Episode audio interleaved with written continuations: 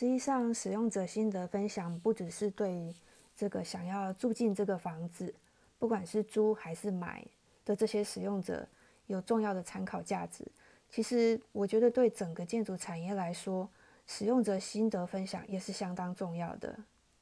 有一个设计概念叫做以使用者作为中心来设计。其实这样的概念跟方法在国外已经发展很多年，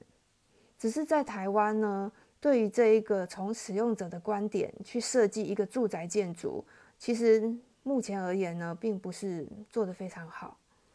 所谓的使用者参与式的设计呢，大部分我们见到的是用在这个公共建筑上面。私人的建筑，例如说像住宅建筑，建设公司对于这个住宅建筑的实际的使用者，他的使用的状态是不是真的关心，还是说呢？只是把房子盖好，考量成本跟利润就好。我想这个都都是一个很大的讨论的空间。那画图的这个建筑师呢，其实他们是为了这个建设公司，也就是所谓的业主来设计。因为很现实的考量因素就是说，今天付给他们设计费的呢是建设公司，而不是这些使用者。所以他的出发点呢，也很能很难能够从使用者的心情去设计它。原因是规划设计的建筑师，他本身个人的使用经验也是很有限的，所以他没有办法确定设计是不是真的符合这个使用者的需求。甚至在建筑建案完销之后，住户搬进去住，有什么需要改进的地方，他其实也没有什么管道可以去了解。那这些建筑师要怎么能够做出真正好的建筑空间呢？如果说我们可以使设计出来的产品符合使用者的需求，而不是让这一个使用者来适应这个产品，也就是让使用者来适应这个建筑空间，那是不是这样的一个设计才是一个真正好的设计呢？对建设公司，也就是所谓的开发商来说，如果能够确保这个建筑设计的高品质，也就是说从使用者的观点去出发，也可以让使用者真正的需求得到满足。也可以避免未来上市之后不被市场接受的风险，所以其实从使用者的观点来看，建筑物可以为整个建筑产业带来很多好处。我从学校毕业离开校园后，第一份的业务工作是在房仲业做这个中古屋的中介买卖。嗯，我发现呢，在中古屋的中介买卖，呃，通常我们听到屋主会说的都是房子的好话。至于房子的不好呢，屋主几乎不会告诉我们，因为他们希望我们能够赶快帮他们把房子用很好的价钱卖出去。那至于我们对于买方的销售，我们都说些什么呢？对于买方的销售，其实我们通常是透过呃带看他一些房子，不同的房子，然后做比较，在做比较当中呢，让他从不同的房子里面去做决定。所以其实。我们并没有办法真正的告诉这一个所谓的买方，这个社区住进去之后大概会是什么样的感觉，因为我没有办法了解所有的社区。实际上是因为我并没有居住过每一个社区。离开这个所谓爆肝工作的房屋中介业之后呢，我休息了一段时间。这段时间呢，我参加国家考试，呃，用心的准备。然后我取得了不动产经纪人跟地震室代书这两张执照。我希望呢，能够在各自产业可以有更多的专业。于是我想，在中古屋往前推，就是所谓的新城屋；再往前推，甚至到预售屋。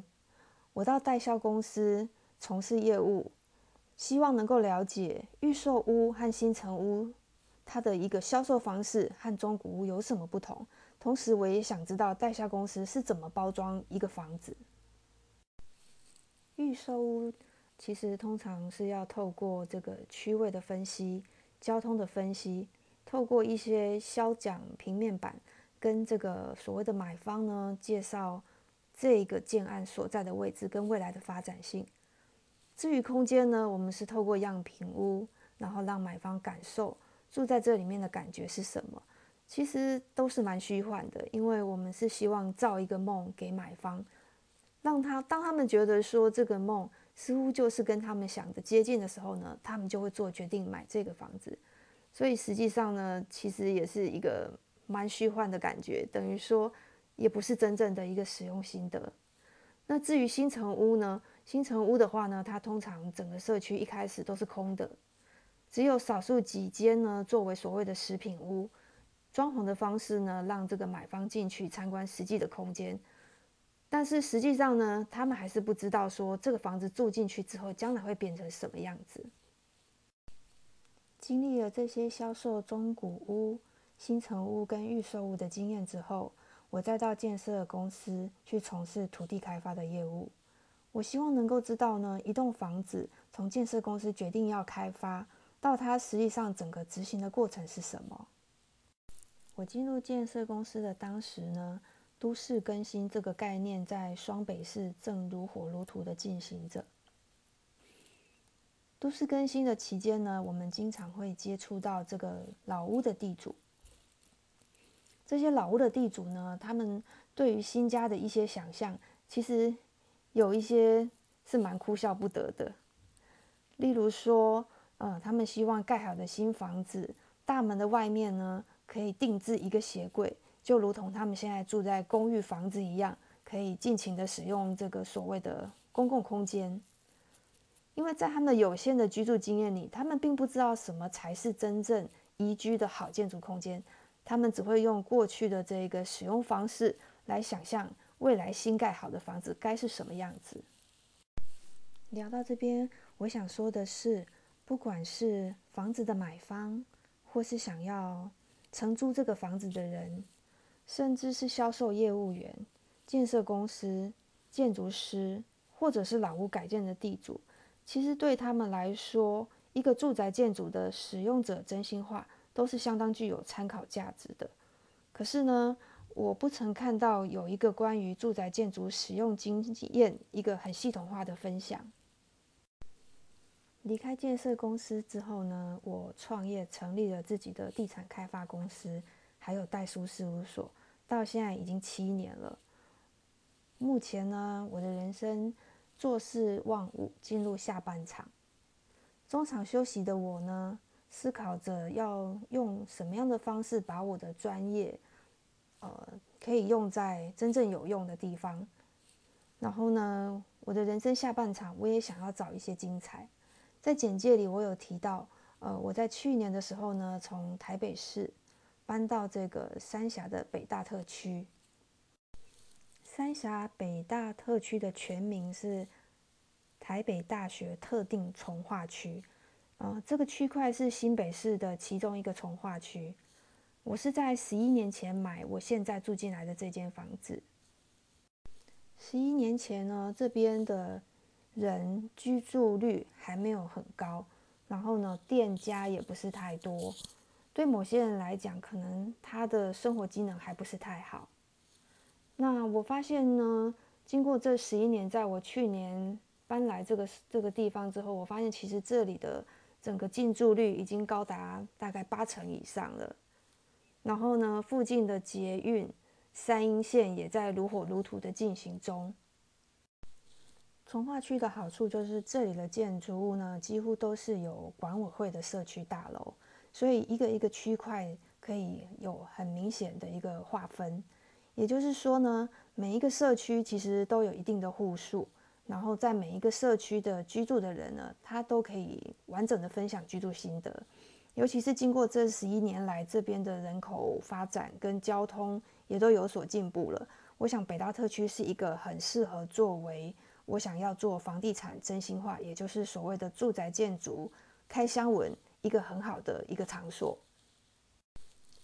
除了分享我自己现在住的这个社区新六亿社区之外，呃，我希望呢，我也能够透过访谈的方式，实际上是了解其他社区的使用者他们居住的心得。那在居住的心得里面呢，我也希望说，除了访问这一个呃年龄层跟我一样的，甚至希望能够访问到年龄层比较年长的人，因为他们毕竟已经住在这边，也许十几年了。或者是呢，可以访问在就学中的学生，因为不同的使用者，他们对同一个空间会有不同的使用需求，他们所提出来的事情呢，我想也会有不同的参考价值。因为不同世代的居住者会反映出不同的居住经验。我想从一个观察者的角度，实地现勘这个社区的环境，透过有系统的问题整理来访谈这些居住者，以呈现这些使用者在该社区真正的居住心得。因为现勘呢，我们只能看到空间，使用者的居住感受。才能够真实反映出这一个社区设计的优点跟缺点在哪里。透过声音传递讯息是最原始的方法。我想节目最可以帮助大家的是透过 Podcast 的节目，一集一集呈现每个社区的居住心得。因为我们从声音里可以听到这一个使用者他对这边的居住的感想跟感受。听众呢，你们可以随选自己想要了解的社区。希望呢，将来制作一套北大社区的居住心得有声书，让整个建筑产业的供给者、建设公司、设计者、建筑师，或是使用者、消费者，都能够参考这一套使用者有声书，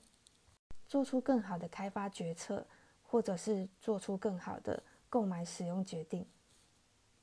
有句话说。好的空间设计不仅牵涉到品味跟美学，甚至可以直接塑造人们的人生观跟价值观，而我们都值得更好的设计。在我们的节目简介中，我有放了我的 FB 社团连结，欢迎大家加入社团，留言建议，或者是呢，您也可以在上面看到每一集节目的笔记。有时候我也会分享一些影音片段。希望这些讯息都能够对听众有所帮助。